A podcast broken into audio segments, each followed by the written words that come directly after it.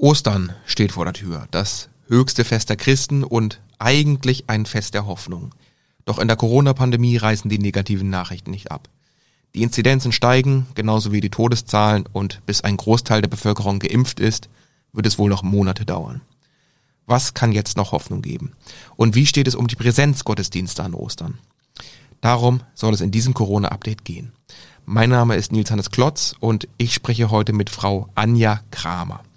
Sie ist Pastorin an der Martin-Luther-Kirche in Oldenburg und sie ist Seelsorgerin im Alten Zentrum Bischof Stelin. Hallo, Frau Kramer.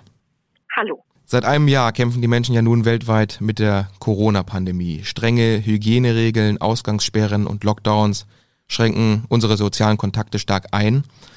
Sollte man deswegen vielleicht auch von einer Einsamkeitspandemie sprechen?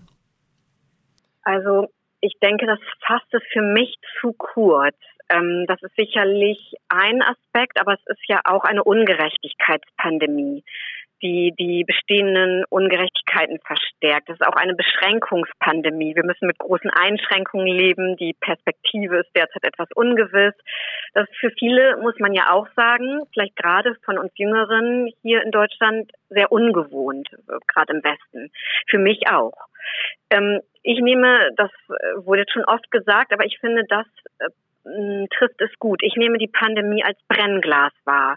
Was auch vorher nicht gut lief, verstärkt sich, wird sichtbarer.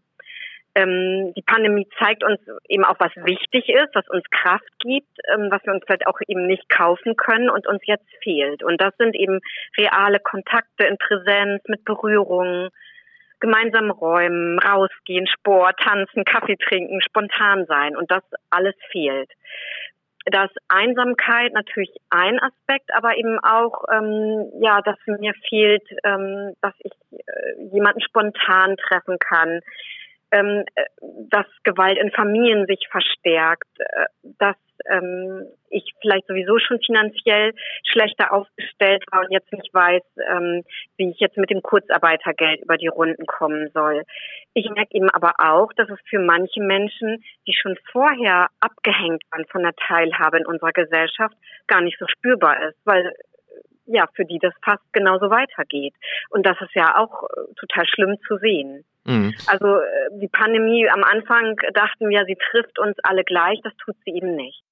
Sie sprechen jetzt auch von Ungerechtigkeit. Vielleicht können Sie das noch mal ein bisschen genauer erklären. Gibt es denn irgendjemand, ähm, der für auch für diese Ungerechtigkeit vielleicht verantwortlich ist oder gemacht werden könnte? Na, wenn natürlich äh, wir alle. Also ähm, ich finde, also ich bin Beamtin als Pastorin, kriege ich mein Geld weiter, ähm, muss mir keine Sorgen machen. Mein Job läuft auch normal weiter, klar.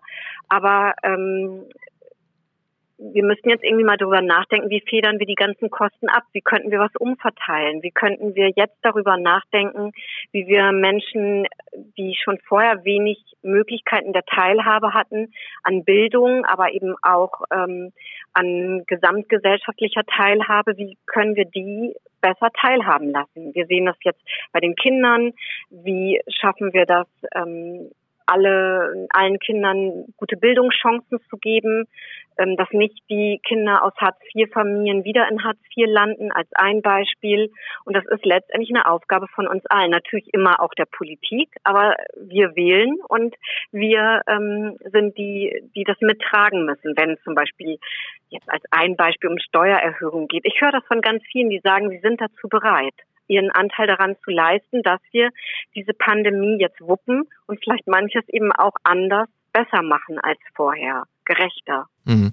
Das heißt, wenn Sie jetzt von Ungerechtigkeit sprechen, Sie können auch feststellen, dass die Spaltung in der Gesellschaft zunimmt während der Pandemie. Das äh, ja. verbinde ich jetzt einfach ja. mal damit. Mhm, ja, genau, das kann ich wahrnehmen. Es gibt ähm, Studien, die zeigen, dass die psychischen Belastungen während der Pandemie in der Bevölkerung auch zugenommen haben. Was können Sie in dieser Hinsicht von der oder aus der Kirchengemeinde hier in Oldenburg darüber berichten? Ja, das beobachte ich auch. Und schon am Anfang habe ich gemerkt, dass es gar nicht, wie viele von uns dachten, die Alten besonders trifft, weil die sowieso weniger Kontakte haben, weil die sich vielleicht schon auf ein ähm, ja einen eingeschränkteren Radius eingestellt hatten, weil sie vielleicht allein leben nach dem Tod eines Partners, Kinder weggezogen sind, sie nicht mehr berufstätig sind. Ich glaube, für ähm, viele andere ist das schwieriger. Das höre ich auch von Alleinstehenden mit 60erinnen, die sagen, ich habe mir ja mein Leben eigentlich so eingerichtet mit mal Besuchen bei den Kindern in Süddeutschland oder in Brasilien, mal ähm, in, zum Sport gehen, mich ehrenamtlich engagieren, zum Chor gehen, meine Freunde, Freundinnen treffen. All das ist jetzt eben nicht möglich. Und deswegen trifft es ähm, die Menschen in solchen Lebenssituationen viel stärker. Es trifft Alleinlebende meines Erachtens einerseits stärker als Familien. Bei Familien ist dann natürlich das Nervenzehrende, wie vereinbare ich Beruf, Kinderbetreuung und Homeschooling. Ähm, ja, also auch da trifft es uns eben sehr unterschiedlich, aber ich höre natürlich dann eben auch diese ganz unterschiedlichen psychischen Belastungen. Mhm. Einerseits Einsamkeit, einerseits ich habe noch mehr als sonst. Ähm, da kommt eben zu meiner Arbeit als äh, Familienmutter eben noch das Homeschooling dazu. Ähm, als Alleinnehmer muss ich aber gucken, wie bezahle ich meine Miete äh, ähm, vom Kurzarbeitergeld. Wie komme ich da über die Runden? Ähm, wie, wie schaffe ich das trotzdem in Kontakt mit Menschen zu bleiben? Also ja, es sind ganz unterschiedliche ähm, Belastungen. Einsamkeit ist davon eine. Ich höre auch von mhm. Kindern und Jugendlichen, die jetzt sagen, ach Mensch, toll, dass wieder Schule ist, blöd, dass die Osterferien anfangen. Da sehe ich doch mal endlich meine Freunde und Freundinnen. Und ich höre wirklich auch Eltern, die mir sagen, dass ihre Kinder wirklich weinen, weil sie nicht lange jetzt äh, zur Schule und zum Sport gehen konnten und ihnen so viel fehlt und sie sich fragen, wann hört das auf? Und da glaube ich, haben wir in so der Mittelaltergeneration es noch äh, ganz gut, weil wir sehen schon auf längere Jahre zurück. Für die mhm. Jugendlichen ist ja, wenn ich 14 bin, ist ein Jahr eine lange Zeit. Für mich mit 49 sieht es schon anders aus. Ja, das heißt, ich schlussfolger jetzt auch die ähm, Schüler, Studenten, Auszubildenden, auch die sind von den psychischen Belastungen stark betroffen, das stellen Sie fest. Ja, genau, ja. Mhm. Ne, Studierende, die gar nicht so studieren, wie ich studieren konnte, die, die zu Hause sitzen und äh, die meisten Studierenden und keinen Hörsaal von innen gesehen haben. Mhm. Ne, nicht mal zwischendurch einen Kaffee trinken können mit anderen, sondern da alleine zu Hause sitzen. Das geht auch, klar, aber es ist natürlich ganz anders. Ja, jetzt haben wir Einsamkeit als ein Beispiel. Sie haben schon ein bisschen andere Beispiele erklärt. Vielleicht können Sie, können Sie darauf noch mal ein bisschen konkreter eingehen. Welche Sorgen und Ängste plagen die Menschen konkret? Oder welche Sehnsüchte haben Sie vielleicht auch? Was bekommen Sie da aus Ihrer Gemeinde mit? Also die Sehnsucht ist natürlich bei allen, ähm, Corona soll aufhören, wie auch immer, wir sollen alle geimpft sein, äh, das Virus besiegt, ähm, dass wir eben wieder rausgehen können, dass wir spontan Menschen treffen können, ähm, dass wir nicht immer überlegen müssen, habe ich die Maske dabei, halte ich genügend Abstand, könnte ich mich anstecken, könnte ich, das höre ich eben auch ganz stark nicht, vielleicht gerade Überträgerin sein, jemanden anderen anstecken, der vielleicht auch äh, besonders gefährdet ist. Ja, ähm, wie gesagt, ich höre von existenziellen Sorgen. Ich höre davon, dass Leute sagen, Mensch, äh, mein Vater ist im Krankenhaus, ich kann den nicht besuchen. Wir haben ja da gelernt aus dem ersten Lockdown, dass es bei Sterbenden möglich ist. Aber bei diesen vielen Situationen dazwischen, wo Menschen einfach ihre Angehörigen brauchen, Zuspruch brauchen, Nähe, dass jemand die Hand hält, das ist eben dann schwer möglich. Und ähm, das ist natürlich eine ganz große Belastung. Ich höre, dass Menschen sagen, ach, ich weiß gar nicht, wie soll ich das planen? Jetzt natürlich bei uns in den Kirchen, Ostern, aber eben auch die Konfirmationen, die viele Familien betreffen. Äh, also es ist ja eben auch so eine absolute Planungsunsicherheit. Und das, was uns Freude macht, ähm, was unser Leben immer wieder schön macht und unterbricht, so der Rhythmus, jetzt ist Wochenende, jetzt kann ich mich mit Leuten treffen, jetzt kann ich ähm, Sport machen, mal essen gehen, Kaffee trinken, all das ist eben nicht möglich. Mhm. Und eben auch die Feste, die unser Leben eben immer wieder ja so besonders machen, sind ebenso nicht möglich. Mhm. Mit der Pandemie hat ja nun auch die Digitalisierung einen Aufschwung in Deutschland erlebt. Geschäftsmeetings, Konzerte, Gottesdienste finden jetzt einfach digital statt. Oder man verabredet sich mit Freunden zum Videotelefonat abends. Man muss also nicht zwingend allein sein, wenn man das nicht möchte. Warum fühlen sich trotzdem so viele Menschen einsam? Oder warum ist die Belastung trotzdem so hoch? Ich denke einerseits, ähm, weil es Menschen gibt, die eben doch auch von dieser Digitalisierung abgehängt sind, wo nicht so viele Geräte sind, wo nicht die Möglichkeit ist, ähm, bei Zoom zu sein und äh, oder zu skypen. Ähm, und andererseits eben spüren wir die Grenzen dieses digitalen Kontaktes. Zwei Sinne sind angesprochen, immerhin. Das ist eine ganz große Hilfe. Zum Beispiel auch im Altenheim, da erlebe ich das, wenn Menschen das skypen können und eben auch den Sohn in Stuttgart sehen können, nicht nur hören. Aber es fehlt eben doch, glaube ich, das, was wir nochmal jetzt alle erfahren, was das Wichtigste ist, im wahrsten Sinne des Wortes, die Nähe, die ähm, physische Präsenz. Hm. Jetzt steht Ostern vor der Tür, eigentlich ein Fest der Hoffnung. Jesus ist in den Himmel aufgestiegen. Aber in der Pandemie kommt jetzt eine negative Botschaft nach der nächsten. Die Inzidenzen steigen, die Impfungen laufen schleppend. Was kann jetzt noch Hoffnung geben? Also um da im Bild zu bleiben, ähm, vor Ostern kommt Karfreitag. Ähm, und das ist es leid. Es gibt im Leben eben diese starren, hoffnungslosen Zeiten, den Tod und eben das, was irgendwo ähnlich ist wie der Tod, was uns erstarren lässt, was uns lähmt. Und ich versuche mir das vor Augen zu führen, dass Generationen vor mir solche Zeiten kannten, im Krieg zum Beispiel, dass Menschen mit Fluchterfahrung das kennen, diese Perspektivlosigkeit, in denen wir alle unsere ganze Kraft und Widerstandskraft zusammennehmen müssen, um die Nerven nicht zu verlieren und das Licht am Ende des Tunnels zu sehen, um eben auch nicht aufzugeben und auch um danach zu sehen, was doch möglich ist. Und eben an Auferstehung zu glauben. Ostern ist das Fest der Auferstehung. Die mhm. Kommt dann nochmal danach. Und das heißt, dass wir irgendwie mitten im Leben immer auch schon aufstehen. Ähm, dass wir neue Kraft bekommen, dass wir an das glauben, was so ein altes Sprichwort sagt, Gott legt uns nicht mehr auf, als wir tragen können. Ähm, ja, dass wir diese Hoffnung immer wieder in uns neu beleben und beleben lassen. Da glauben wir natürlich als Christinnen und Christen, ähm, dass wir da eben auch immer wieder Kraft von außen bekommen. Deswegen ist für uns Karfreitag und Ostern so wichtig. Ja.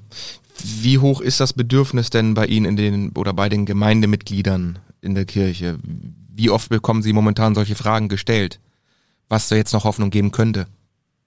Ach, schon hoch. Also ob sie es so direkt stellen oder einfach sagen, was sie gerade so belastet. Da ist natürlich immer so die Frage danach. Ähm, eben auch, ja, was meinen Sie denn? Wann ist das zu Ende? Wann wird es wieder anders sein? Ähm, das ist natürlich sehr belastend. Das merke ich natürlich auch bei mir. Am Anfang des Jahres habe ich gedacht, ach Ende März sind große Teile der Bevölkerung geimpft. Ähm, die Inzidenzen werden runtergehen und jetzt holen uns äh, die Mutationen ein. Jetzt zeigt sich, dass das mit dem Impfen schwieriger ist als erwartet. Ähm, da denke ich, vielleicht müssen wir da einfach jetzt auch mal die Blickrichtung wieder ändern. Also auch so ein bisschen ähm, auf das sehen, was, was wir doch haben. Und das sagen mir auch viele. Mensch, uns geht's doch gut. Ähm, wir leben in einer Demokratie. Wir haben eine gute medizinische Versorgung. Uns geht's viel besser als vielen Menschen überall anders auf der Welt, die auch von der Corona-Pandemie getroffen sind und eben zusätzlich getroffen sind. Also das versuche ich dann immer auch wieder Menschen zu sagen, dass wir nicht nur auf die Schwierigkeiten sehen. Ich weiß, ich habe es da leichter als viele andere, mhm. ähm, weil ich keine existenziellen Sorgen habe, weil mein Beruf relativ äh, normal weiterläuft, weil ich viele Kontakte trotzdem habe.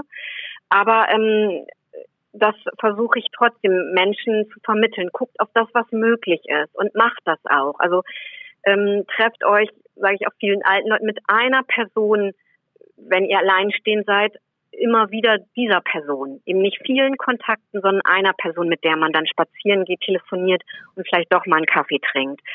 Ähm, also da, auf das zu sehen, was möglich ist. Mhm. Das meine ich, ähm, kann helfen. Persönlich wie politisch. Also auch, ins, das, auch das Positive sehen oder ins Positive blicken. Ja, genau. Mhm. Wenn der Bedarf an Seelsorge so groß ist, Sie haben es äh, am Anfang oder eben auch schon gesagt, das ist für Sie auch teilweise schwierig gewesen.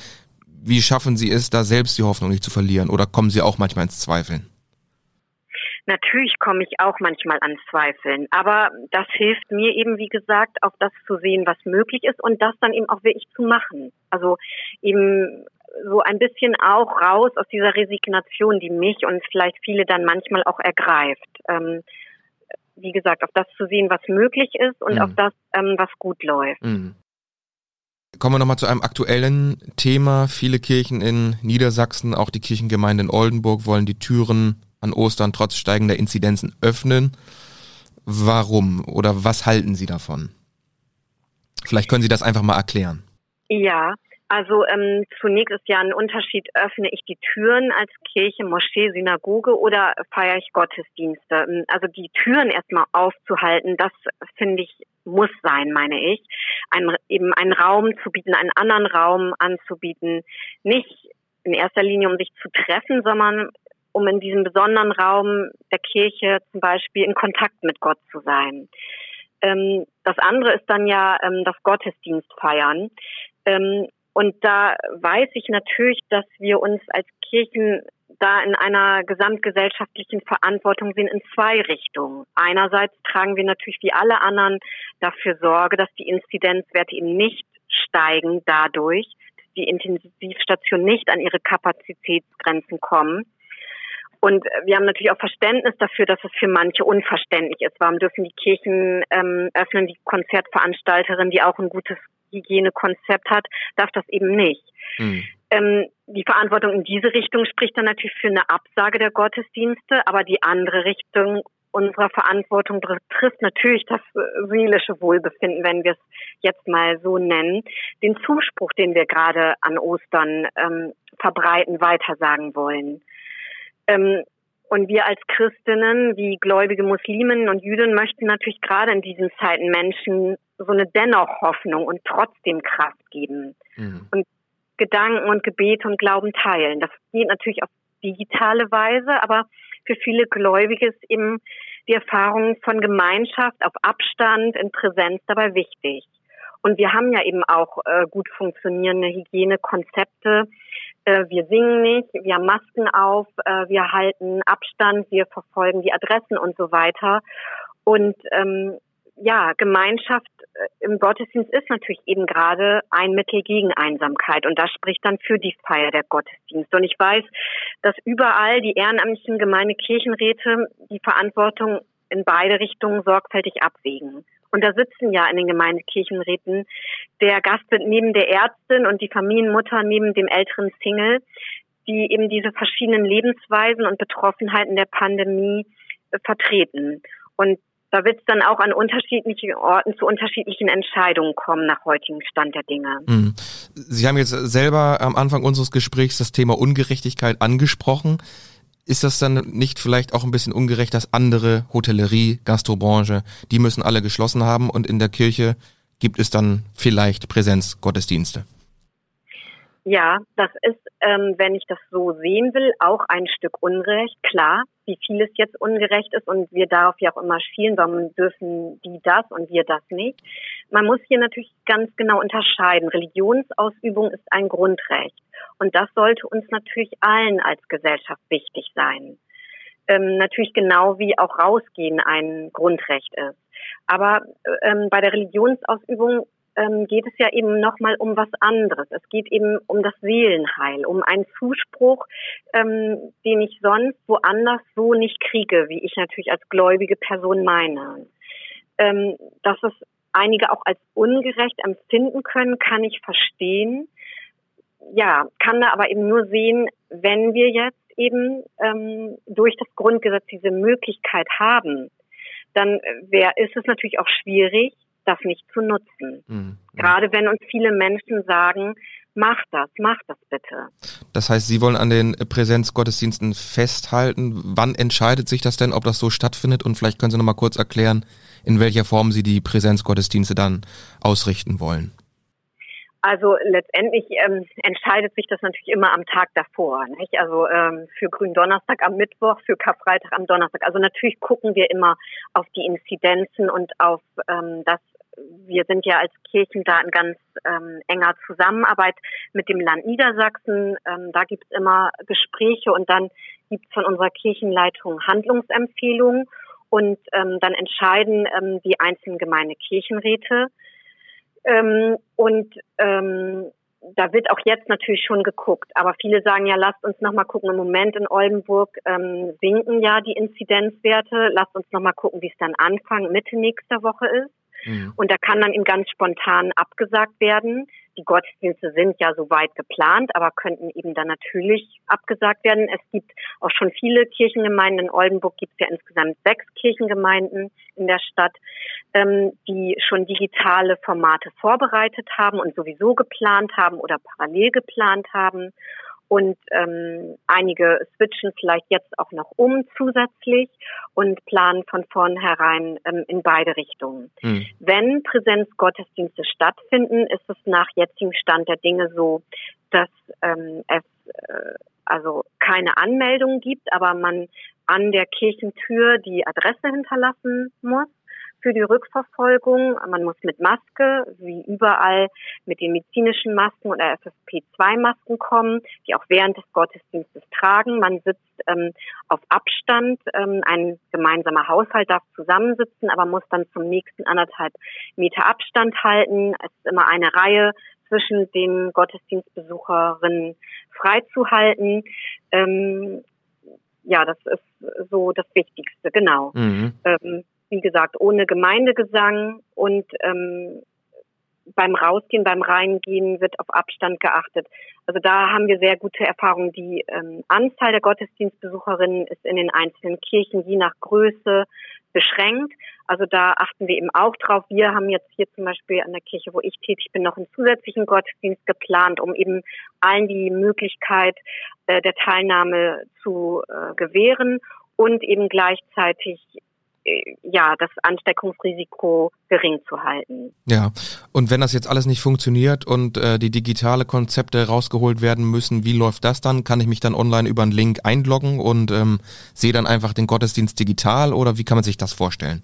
Genau, alle Kirchengemeinden in Oldenburg, also wir heißen ja ein bisschen verwirrenderweise Kirchengemeinde Oldenburg, wozu auch Verstehungs Martin Luther, Lamberti und Christuskirche gehören.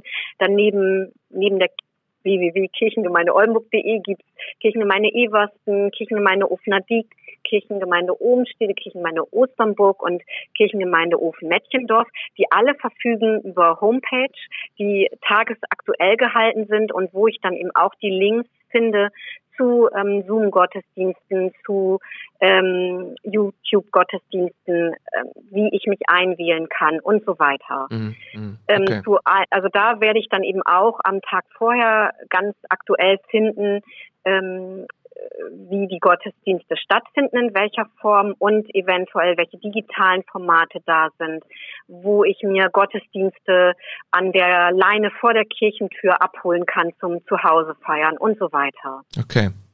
Kommen wir nochmal zu einem anderen Thema. Äh, obwohl die Kirche eine Institution ist, die für das Seelenheil, sage ich jetzt mal, Seelenheil, sage ich jetzt mal, zuständig ist ja. und offenbar auch ein hoher Bedarf besteht, verzeichnet die Kirche seit Jahren ja drastische Rückgänge an Mitgliederzahlen. Im Jahr 2019 traten laut Statista rund 270.000 Menschen aus der evangelischen Kirche aus, auch viele junge Menschen. Da stellt sich natürlich die Frage, wenn der Rückgang so stark ist, was kann die Kirche noch bewegen? Auch also, in puncto Einsamkeit, psychische Belastung. Also da bewegen wir sehr viel, meine ich. Ich ähm, nehme wahr, dass wir die sind, die auch jetzt gerade noch zu vielen Menschen gehen, an die Haustür, ans Fenster, die da klingeln, die die Menschen anrufen. Und ähm, ich höre dann, dass manche sagen, ähm, die eben nicht in der Kirche sind, warum gehen sie denn dahin und nicht zu mir? Und dann rufe ich natürlich auch die Frau an, von der ich dann die Nummer habe. Also wenn Leute mit uns in Kontakt treten, dann pflegen wir diesen Kontakt. Dann versuchen wir auch jetzt und auch im ersten Lockdown für Menschen da zu sein, schreiben Karten, rufen wie gesagt an, gehen an die Haustür. Unsere Ehrenamtlichen machen das gerade jetzt zu besuchen. Als jetzt ähm, so nochmal Schnee und ähm, Eisesglätte da war, haben wir ähm, versucht, alle Senioren und Seniorinnen anzurufen und zu fragen, kommt ihr klar, seid ihr versorgt, kauft jemand für euch ein. Also wir sind ja ein Netzwerk, eine Gemeinschaft. Ähm, neben natürlich, das höre ich auch von ganz vielen, vielen anderen Gemeinschaften, die bestehen, Nachbarschaften. Aber das sind wir eben als Kirchen auch und das leben wir auch für ganz unterschiedliche Menschen. Mhm. Wir äh, bieten weiter Konfirmandenunterricht als Zoom an, sind also für unsere Jugendlichen da, ähm, versuchen mit denen in Kontakt zu bleiben, auch ganz unterschiedlich mailen mit denen, sind über die digitalen Netzwerke mit denen verbunden. Also ähm, wir sind ja auch gerade jetzt für Menschen da und viele fragen uns auch jetzt an. Also als im ersten Lockdown auch alle Möglichkeiten für psychisch äh, Erkrankte geschlossen waren, äh, Therapien nicht stattfinden, habe ich mich auf Abstand im Riesengemeindesaal mit Menschen getroffen um ähm, mit denen zu sprechen, um für die da zu sein. Mhm. Und ähm, insofern, glaube ich, bewegen wir was als Kirchen. Und ähm, wenn Menschen einfach gar nichts äh, mit Glauben und Kirche anfangen können, dann kann ich natürlich diesen Schritt verstehen.